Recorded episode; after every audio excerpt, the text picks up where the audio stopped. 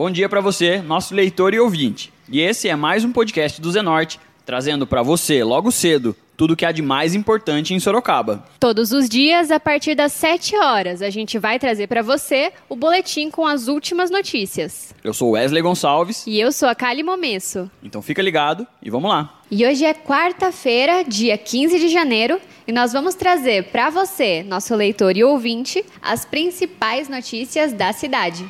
Então, bora lá! A CPI da Saúde, que apura irregularidades envolvendo a crise orçamentária da pasta no município, se reuniu na manhã de ontem, terça-feira, dia 14, com integrantes da empresa especializada em serviço técnico de auditoria contábil financeira, contratada para auxiliar os trabalhos da comissão. As atividades da Comissão Parlamentar de Inquérito estão suspensas momentaneamente para a realização da auditoria, que deverá nortear os trabalhos da CPI. O vereador Hudson Pessini, do MDB, que preside a comissão, lembrou que a abertura da investigação em meados de 2019 foi motivada pelo anúncio que o orçamento anual da saúde se extinguiu já no mês de agosto. Escuta o que ele disse para gente. Passamos hoje toda a documentação que a CPI já vem apurando, passamos todo o material que a gente já solicitou por parte da Prefeitura e temos aí as direções para que essa auditoria possa começar a fazer seu, sua linha de inteligência. Nós já pedimos uma atenção especial na compra exacerbada e o descontrole na dispensação de medicação que ocorreu até o ano passado, ao mês de julho. É, e também na compra por ata de registro, que fazia com que os medicamentos fossem comprados com valores muito acima do praticado de mercado. E também mais dois contratos que a gente vai manter sigilo, é, até porque eles ainda estão vigentes. São contratos que a gente suspeita de que o custo é, desses contratos não são condizentes pelo serviço que eles prestam para a sociedade. Tudo isso é pago com o dinheiro público o que faz com que sempre os recursos da saúde sejam, eh, não sejam insuficientes. Então, falo e reafirmo: não falta dinheiro para a saúde. O que está faltando é tirar esses ralos que existem dentro da saúde, que são muitas vezes desnecessários, mas geram um custo absurdo e acaba faltando para as prioridades. O vereador Renan dos Santos, do PCdoB, que também integra a CPI, reforçou que, apesar dos diversos indícios de irregularidades, é preciso focar o trabalho no contrato da Prefeitura com a empresa Diretrizes e compará-lo com outros prestadores de serviço, como a Santa Casa. Escuta o que ele disse para a gente. Olá, Kali. Olá, os amigos do Jornal Zenorte. Hoje nós tivemos uma reunião com a empresa auditora que foi a empresa contratada pela Câmara Municipal através de licitação, que vai dar todo o suporte para a CPI da saúde. É, nós tiramos hoje um cronograma e fizemos alguns encaminhamentos para a empresa focar, sobretudo, nos contratos de logísticas, de prestação de serviço e das UPH Zona Norte e Zona Oeste, bem como também da UPH Zona Leste mas em especial da UPH Zona Norte e UPH Zona Oeste, porque tem um valor discrepante com o contrato com a UPH Zona Leste. Portanto, nos causa estranheza que o montante gasto com a UPH Zona Norte e Zona Oeste seja maior do que o gasto com a UPH Zona Leste. E a CPI nasce, é, sobretudo, para o ano passado, no ano de 2019, o orçamento inicial era na casa de 530, 540 milhões, e chegando já em outubro, gasto 600 milhões, ainda faltava dinheiro. Portanto, nós queremos saber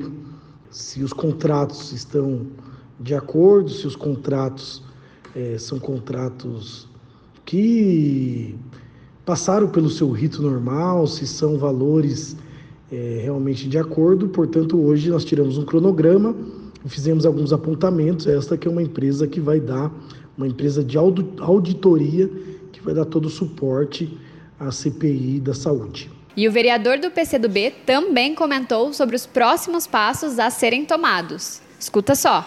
No mês de fevereiro, quando voltar o ano legislativo, nós vamos fazer oitivas. Ainda não foi, não foi tirado quais são os nomes que serão convocados. Vamos fazer oitivas. Nós devemos marcar uma reunião nas próximas semanas para tirar esses nomes e aguardar uma prévia da auditoria, da onde ela encontra, onde se ela encontrar alguma suspeita, alguma irregularidade, alguma coisa que não está nos conformes. Então, o próximo passo agora é na semana que vem a gente fazer essa reunião da CPI para tirar os nomes que serão convocados. De acordo com informações repassadas na reunião, a auditoria investigativa está agora em fase de análise de documentos.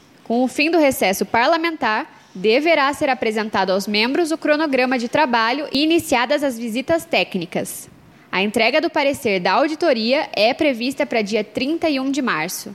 Então a gente segue acompanhando e traz mais informações em breve. E agora a gente muda de assunto e fala de obras. As obras de implantação efetiva do viaduto de ligação das avenidas Ipanema com a José Joaquim de Lacerda, uma das mais importantes obras viárias da cidade, estão sendo intensificadas.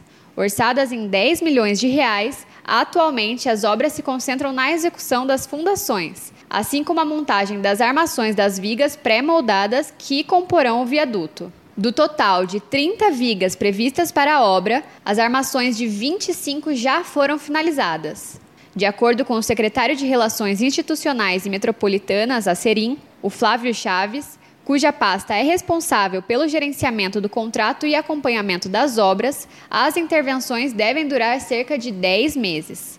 As ações no local tiveram início no dia 30 de outubro do ano passado e seguem dentro do cronograma previsto. E mudando de assunto, o vereador Fernando Dini, do MDB, à época prefeito interino, participou na manhã da última quinta-feira, dia 9, da cerimônia de lançamento do projeto de estágio da Secretaria de Planejamento, a CEPLAN, da Prefeitura de Sorocaba. A iniciativa vai dar oportunidade para que 20 estudantes de engenharia e arquitetura tenham a oportunidade de estagiar na CEPLAN, ganhando experiência e bagagem profissional, e de outro lado, colaborando para ampliar a fluidez dos projetos que estão sob análise da secretaria.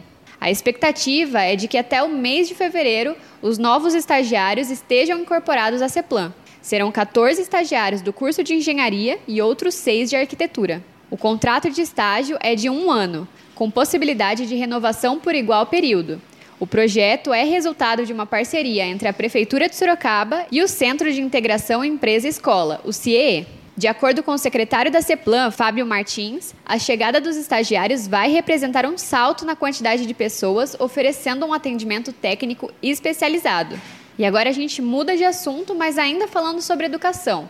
O vereador Rodrigo Manga, do Democratas, recebeu confirmação da Secretaria da Educação, a SEDU de Sorocaba, na última sexta-feira, dia 10, de que o Centro de Educação Infantil Eglantina Rocco Perli, a CEI-10, contará em 2020 com 10 turmas da pré-escola 1, atendendo 250 crianças da região de Aparecidinha. A informação inicial, segundo moradores do bairro e que causou preocupação entre eles, era de que esse tipo de atendimento não estaria disponível este ano na unidade. Com as informações iniciais, Manga cobrou detalhes da SEDU, o gabinete do vereador ainda intermediou, na última sexta-feira, dia 10, uma reunião entre os munícipes de Aparecidinha e representantes da SEDU.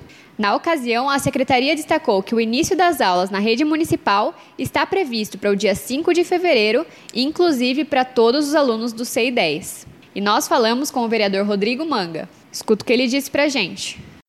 Estou muito feliz aí que a prefeitura acabou anunciando que haverá vaga sim na pré-escola 1 do Parecidinha, no CI 10, onde havia um boato no bairro que não ia ter vagas para pré-escola e aí serão 250 vagas disponibilizadas para aquela região. O secretário confirmou isso para nós, é muito importante isso acontecer. Eu quero parabenizar o secretário, o secretário por não ter tirado essas vagas e se por acaso passou na cabeça de alguém, logo, logo imediatamente ele já anunciou que isso não iria acontecer e que a gente precisa disso, valorizar os nossos bairros, que as nossas crianças tenham aonde ficar na pré-escola, para que os pais também possam é, trabalhar nos seus empregos, para que as crianças possam desenvolver melhor. Esse é o trabalho que a gente faz aí em parceria com quem visa o melhor para a população. Um abraço a todos os amigos do Zenorte, conte sempre comigo. O secretário municipal de Educação, Vanderlei Aca, em resposta ao ofício, garantiu que todas as crianças de Aparecidinha e região